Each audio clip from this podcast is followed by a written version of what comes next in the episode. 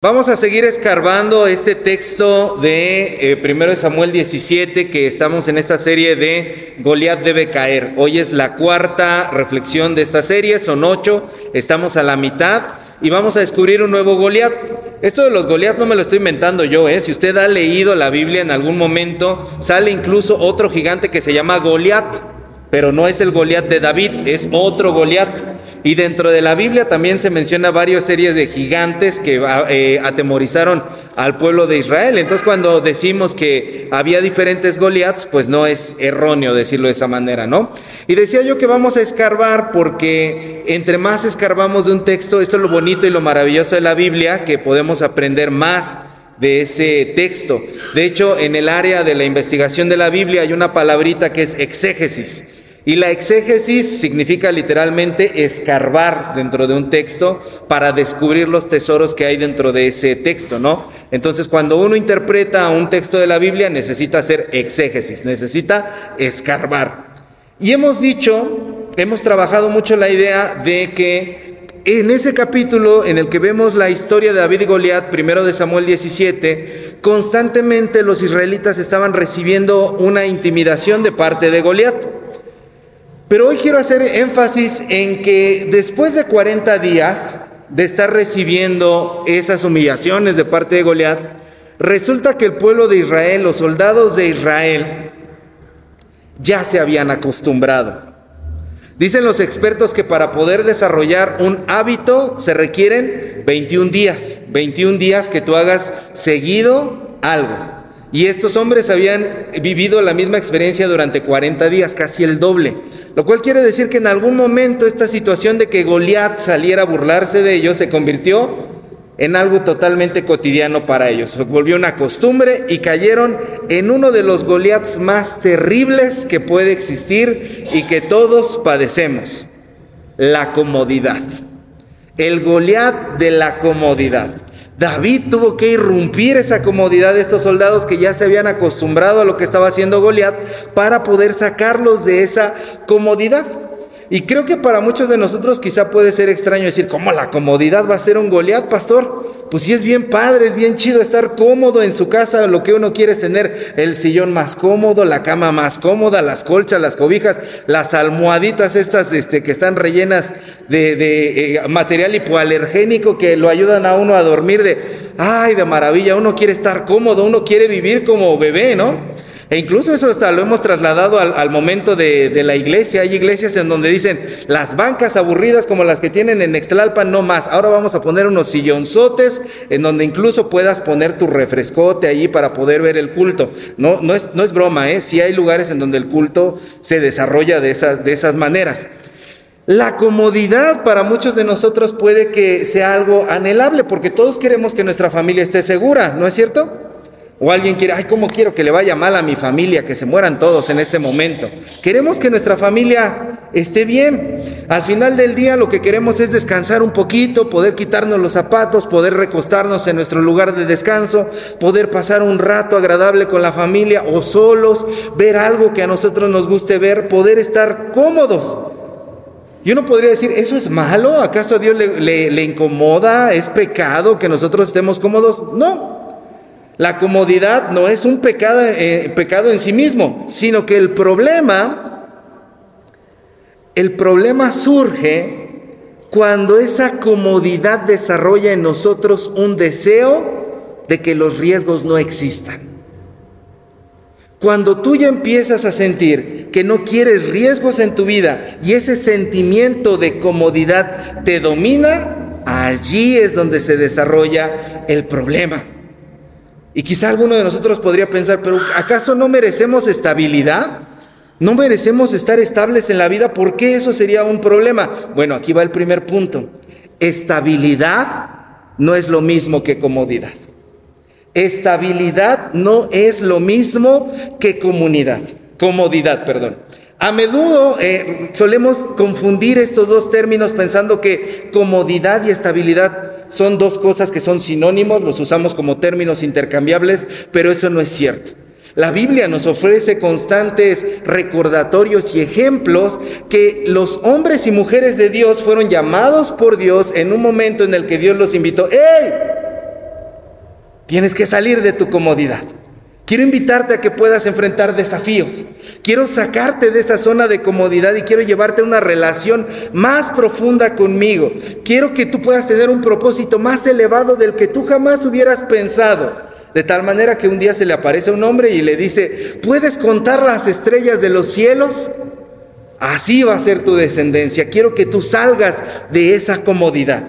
Abraham, Moisés, Elías, Jeremías, Daniel, todos los grandes personajes de la Biblia tuvieron que salir de la comodidad.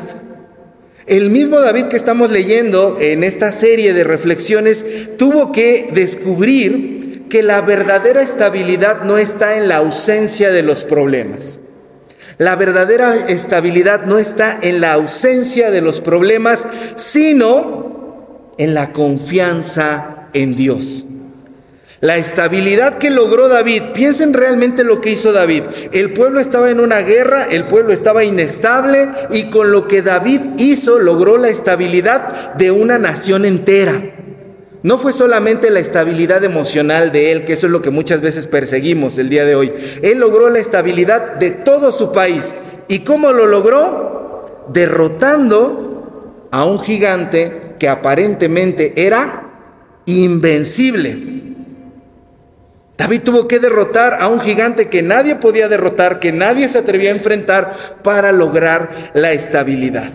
Y en los versículos que leímos antes de iniciar la lección, Jesús mismo nos lo dice, si alguno quiere venir en pos de mí, niéguese a sí mismo y tome su almohada, tome su cobijita, Tome sus pantuflas más cómodas, porque miren, hijos míos, yo lo que quiero es que ustedes se la pasen, pero bien chévere.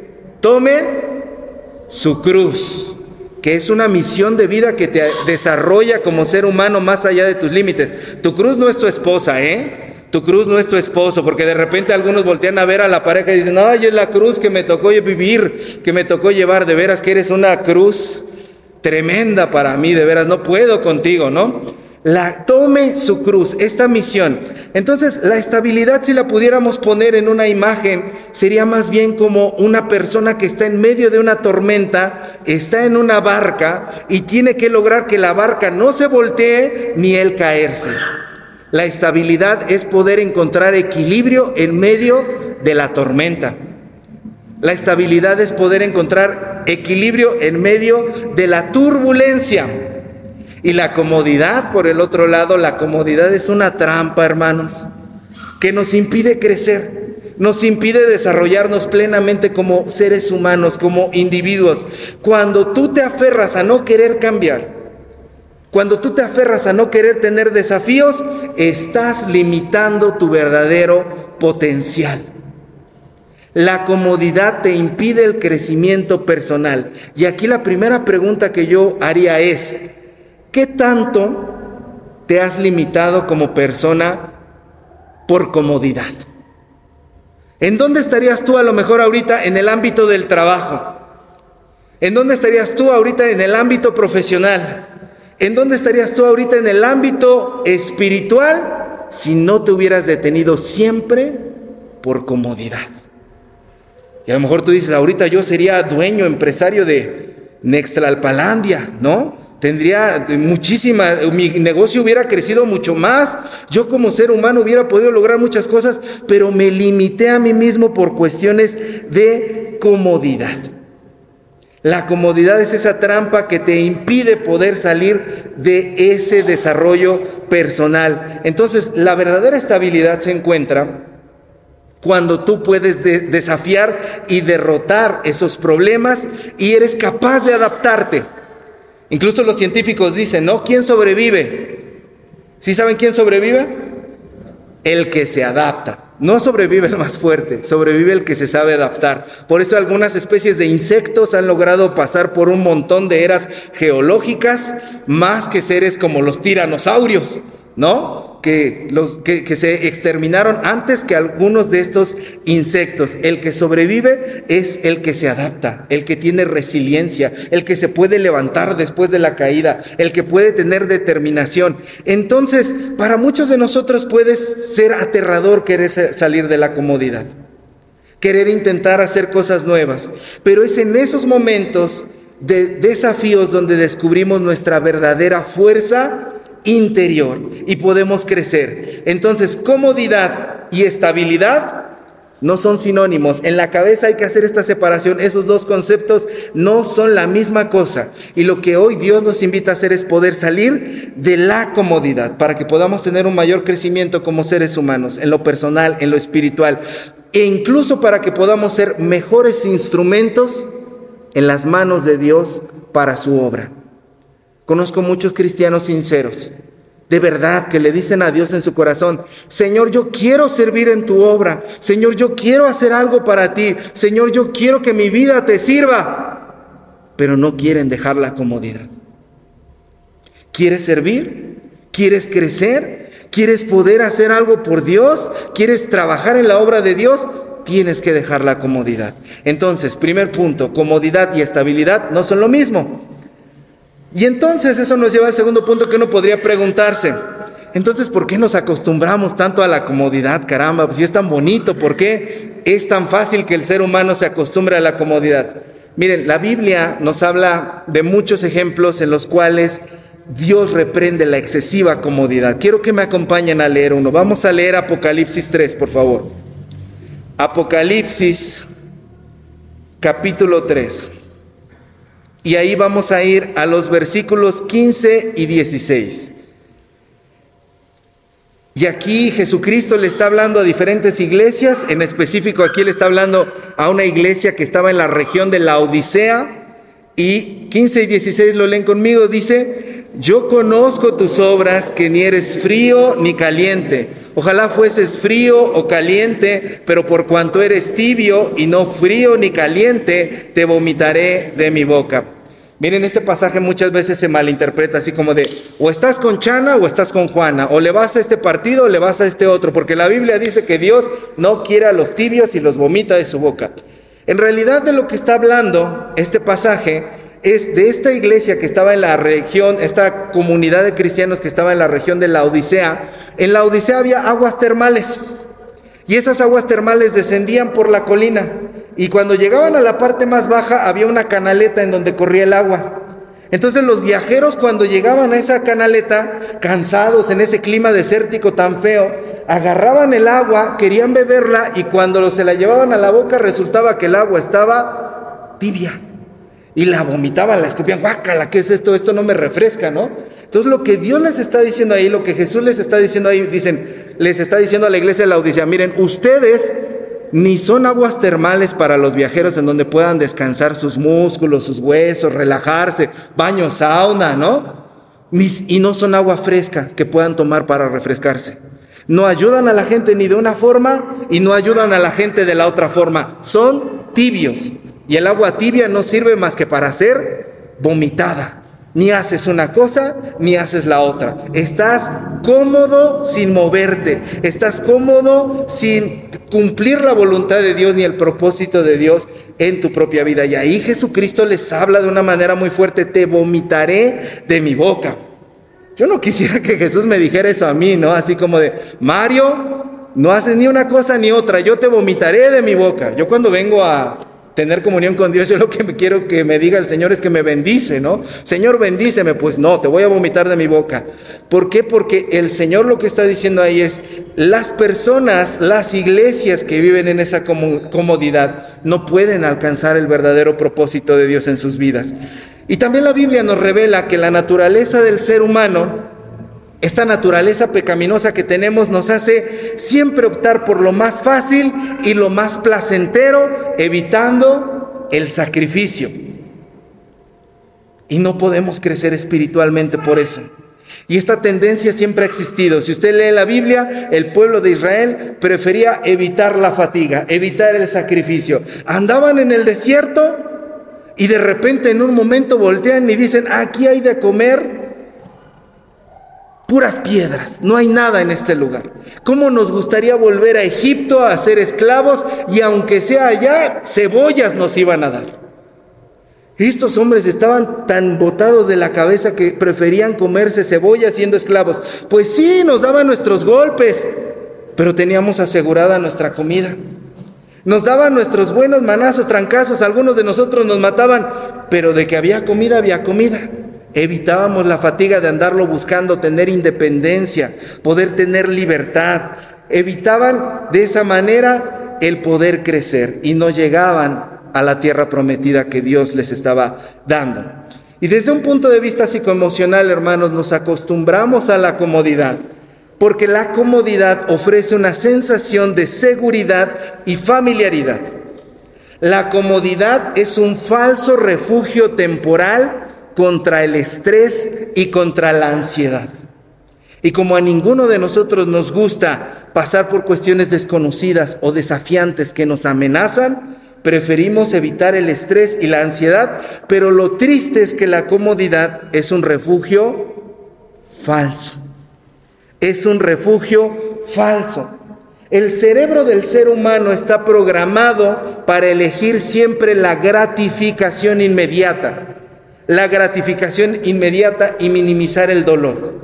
¿Qué quiero decir con esto de la gratificación inmediata? Mientras tú tengas lo que te causa placer y lo que te llena a ti, eres capaz de soportar lo que sea. Quizá en algún momento he hablado de esta ilustración, de esta imagen. Yo conocí muchas personas, principalmente mujeres, que soportaban de sus parejas abusos sexuales, emocionales, físicos, que soportaban todo tipo de abuso, incluso económico. Y cuando yo les preguntaba, ¿por qué lo haces? ¿Por qué te aguantas? ¿Por qué no te vas de esa casa? Porque mi marido gana muy bien. Y porque si yo me voy voy a tener que trabajar gratificación inmediata. Tengo comida y me aguanto todo lo que me tenga que aguantar con tal de no perder la comodidad. Alguna de otras, eh, en, alguna de ellas incluso me, dijo, yo no me voy de mi casa porque tengo gratificación sexual. Mi marido es la octava maravilla del mundo. No sabes cómo eh, de verdad este hombre es maravilloso. Ya cuando se separó de él, vio que no era ni la primera maravilla del mundo. Pero en ese momento la gratificación sexual que a ella la dominaba le hacía permanecer en ese lugar por eso que ella estaba teniendo y no quería moverse hacia ningún otro lado. El ser humano es capaz de sufrir cualquier abuso con tal de tener lo que le da gratificación. Y por eso es que nos acostumbramos a la comodidad. Porque mientras tengas lo que para ti has determinado en tu sistema de valores que es importante, de allí no te vas a mover. Aunque te estén explotando laboralmente, aunque te estén violentando físicamente, aunque te estén humillando, aunque te estén golpeando, aunque te estén haciendo basura, ese lugar no te vas a mover porque tú has determinado que eso es lo que tiene el primer lugar en tu vida y ese es el motor de tu vida, lo que te da gratificación. Así funciona el cerebro humano. Y creemos que de esa manera nos evitamos el estrés y el sufrimiento cuando lo único que estamos haciendo es generarnos una vida de estrés y una vida de sufrimiento. Entonces, en tercer lugar, hermanos, necesitamos identificar cuáles son los riesgos y los tipos de comodidad que existen. Si tú identificas los riesgos y tipos de comodidad que existen, tú puedes hacer algo al respecto. Algunos de los riesgos de la comodidad es que te impiden desarrollarte personalmente. Tú como individuo te limitas, ya decíamos al principio, no creces, no realizas tus sueños y lo letal de la comodidad es que es un asesino silencioso de metas. Cuando tú como ser humano te acostumbraste a la comodidad, como persona te acostumbras a la comodidad, después de eso te olvidas de lo que realmente querías hacer. Tenías sueños, tenías aspiraciones, querías crecer, querías ir para acá, querías ir para allá. Cuando yo tenga esto, cuando tenga mi casita, cuando tenga ese trabajo, cuando tenga esa carrera, voy a hacer esto, voy a hacer lo otro, y la comodidad viene y te mata todo eso. Y ya no creces y te quedas estancado para siempre allí, hasta en la cuestión física.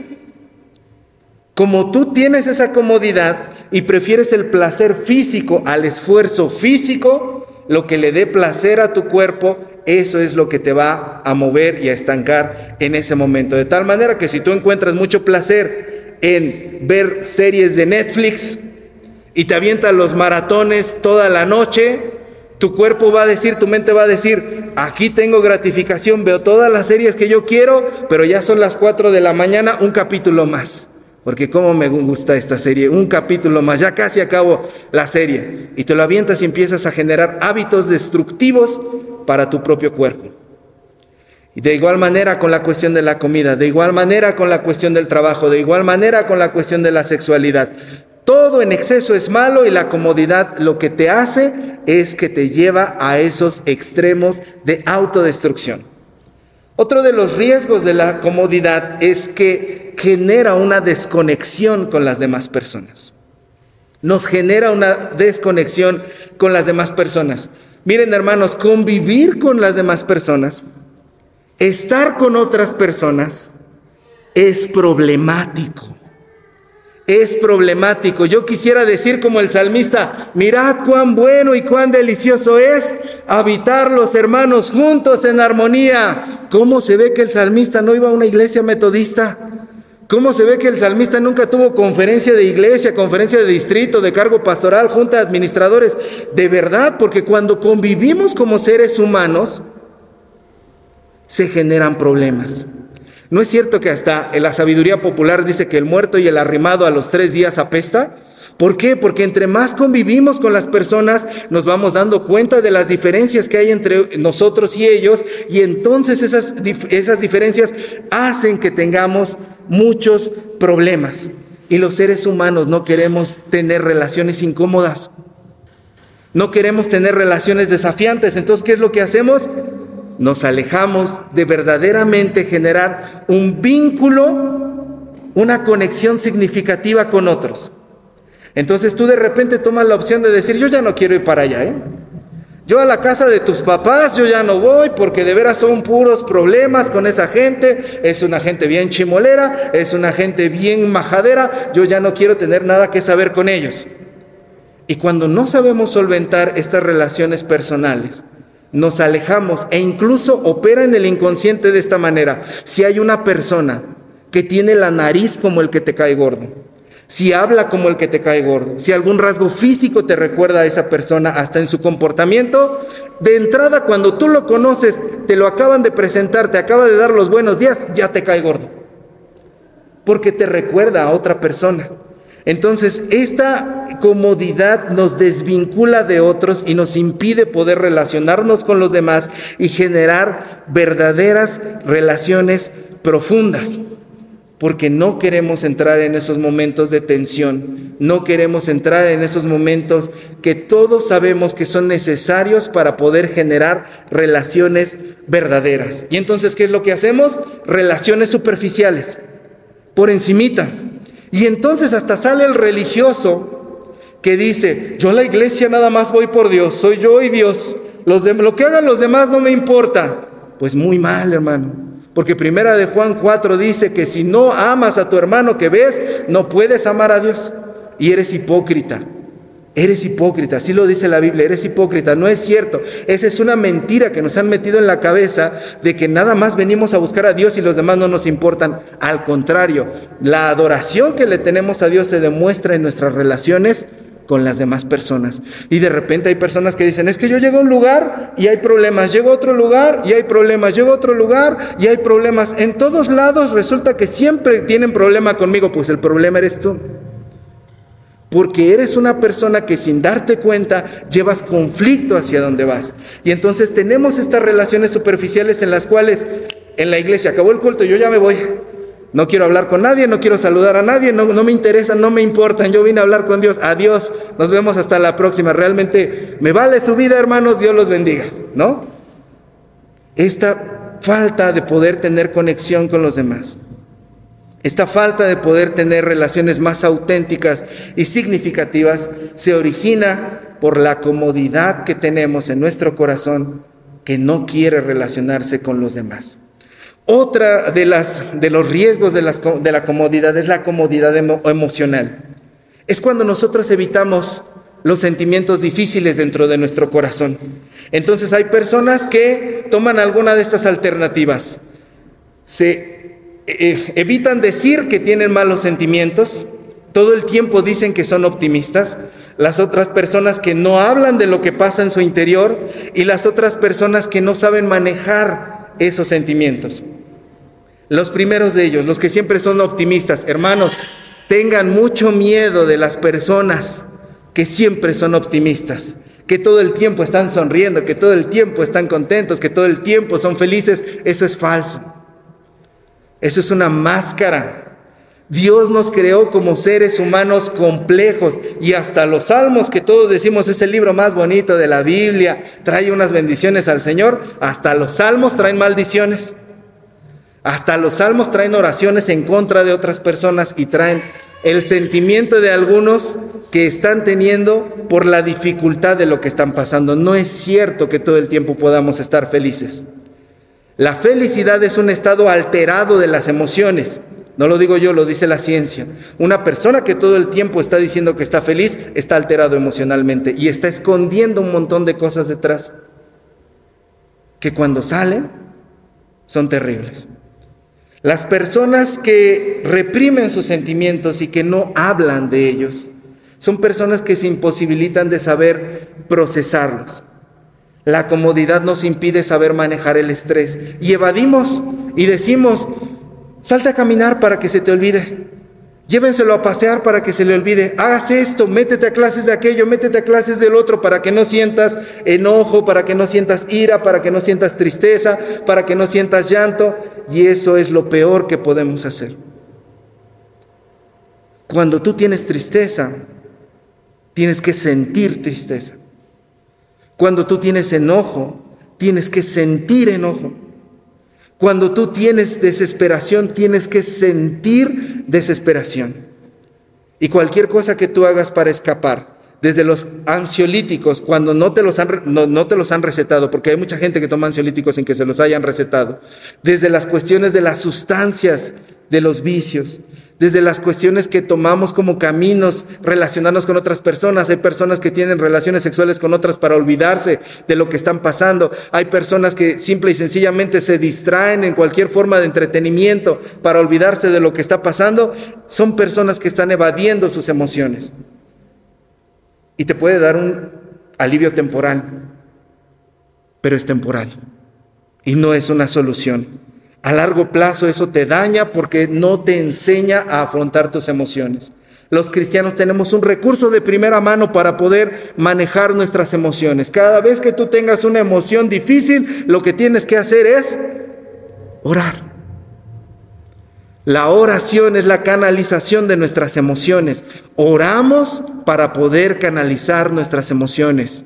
Y la oración por eso dice que la oración del justo puede mucho. En primer lugar, porque puede para contigo y te tranquiliza a ti. Y cuando abres los ojos y dices amén, la situación sigue allí, pero tu interior ha cambiado. Entonces, la, la primera línea de defensa que tenemos es la oración. Y después de eso, hermanos, Recuérdenlo, nosotros no estamos peleados con las ciencias, no estamos peleados con las cuestiones de salud. Busque un terapeuta, Busque ayuda psicológica para poder canalizar sus emociones, porque todos estos expertos nos ayudan a poder saber cómo canalizar lo que estamos sintiendo. Y en sus consultorios nos dan ejercicios de cómo poder canalizar el miedo, de cómo poder canalizar la frustración, de cómo poder descubrir cómo estamos nosotros.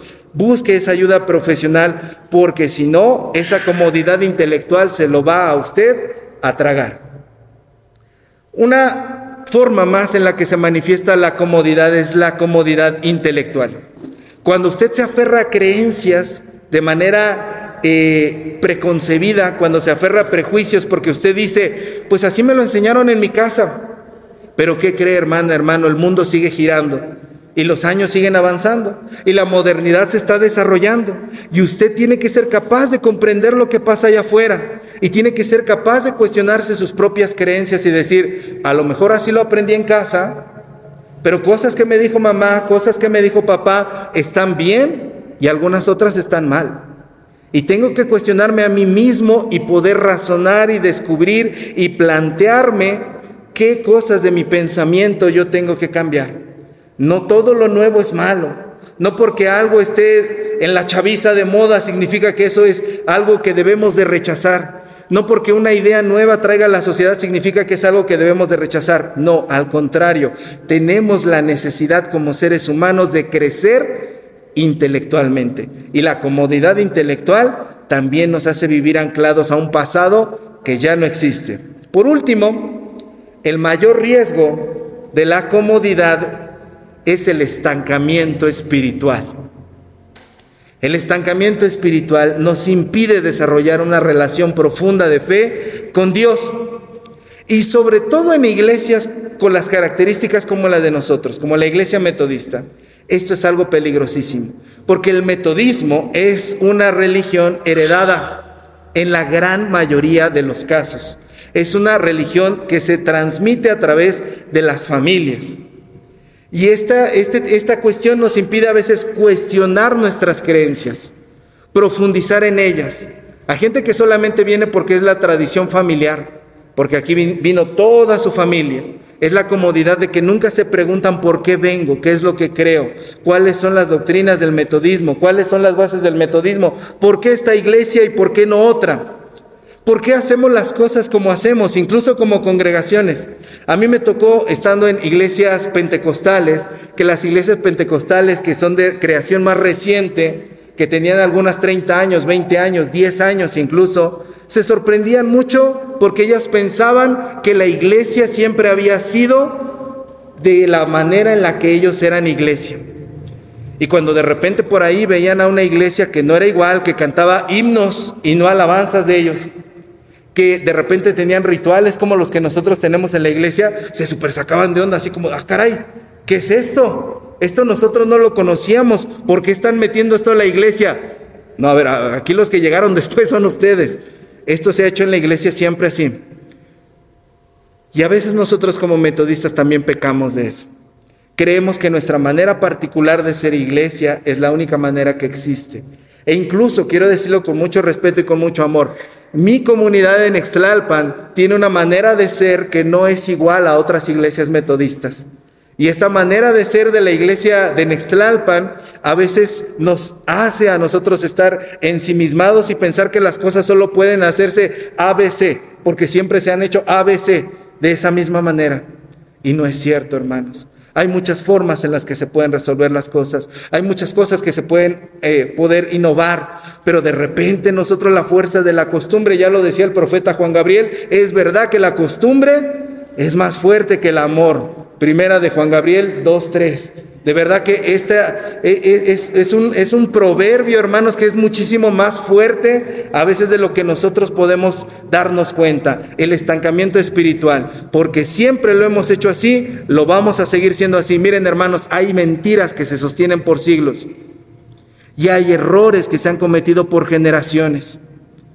Y cada generación tiene la oportunidad de corregir esos errores o de perpetuarlos. Y cuando no elegimos corregirlos, vamos en el mismo camino a hacer eso que no nos permite experimentar mayor cercanía con nuestro Dios. Entonces, hermanos, para poder vencer a este Goliat de la comodidad, que al principio decíamos para algunos puede ser inofensivo, pero espero que después de lo que hemos dicho nos demos cuenta que realmente no es inofensivo. Es uno de los más letales es uno de los más silenciosos y es uno de los que cuesta más trabajo vencer porque se requiere mayor participación activa de nosotros.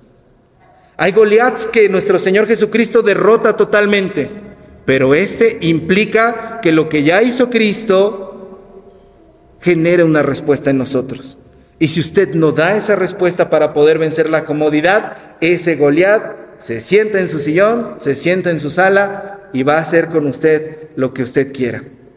Cuando nosotros podemos identificar nuestra comodidad, podemos dar un paso para poder derrotarlo.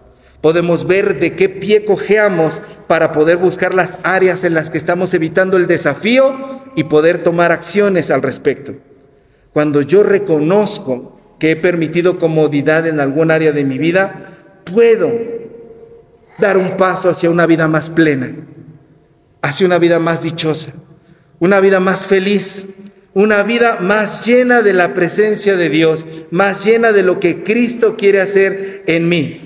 en mis emociones, en mi psicología, en mi espiritualidad, en mi cuerpo, en mis pensamientos. Puedo tomar medidas que pueden ayudarme a derrotar a este gigante que nos está impidiendo crecer. Y hoy el Señor nos llama de esta manera para poder vencer al Goliat. En este Goliat no está diciendo, cae en oración delante de mí y yo lo resolveré. Lo que dice Jesús para poder vencer este Goliat es, si alguno quiere venir en pos de mí, niéguese a sí mismo y tome su cruz. Te toca, yo ya hice lo que tenía que hacer. Ahora tú tienes el poder y la capacidad de vencer a este Goliat de la comodidad. Y Dios quiere darnos la victoria. Así que tome la victoria de Dios en sus manos y venza la comodidad que lo está destruyendo. Amén. Póngase de pie, vamos a orar.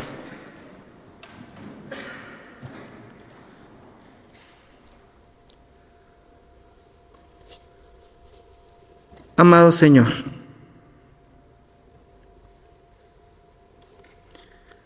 este Goliat viene a nosotros con espada y con jabalina, pero nosotros vamos a Él en el nombre de Jehová. Nosotros vamos a Él en el nombre de nuestro Señor Jesucristo, porque sabemos que tú ya has triunfado en la cruz, Señor y porque sabemos que tú nos has hecho más que vencedores y que en esa victoria, Señor, podemos empezar a tomar acciones para poder derrotarlo, Señor. Sabemos, Señor, que cada golpe que nosotros podamos dar en contra de esta comodidad, tú lo vas a respaldar, Señor, porque nunca ha sido tu deseo, Señor, que nosotros permanezcamos estancados. Tú nos has hecho dinámicos, tú nos has hecho con la capacidad de movernos, Tú nos has hecho, Señor, con la capacidad de caminar, de correr incluso, Señor. Y tú nos mueves a lo largo de nuestras historias. Vuélvete el Señor de nuestra historia, Señor. Y dirígenos hacia donde quieres dirigirnos para poder tener esta victoria, Señor. Bendice a mis hermanas, bendice a mis hermanos, bendícenos a todos, Señor, porque todos, Señor, necesitamos de ti y todos, Señor, necesitamos esta victoria en esta área de nuestra vida. Bendícenos, Señor, porque solamente tú puedes hacerlo en el nombre de Jesús. Amén.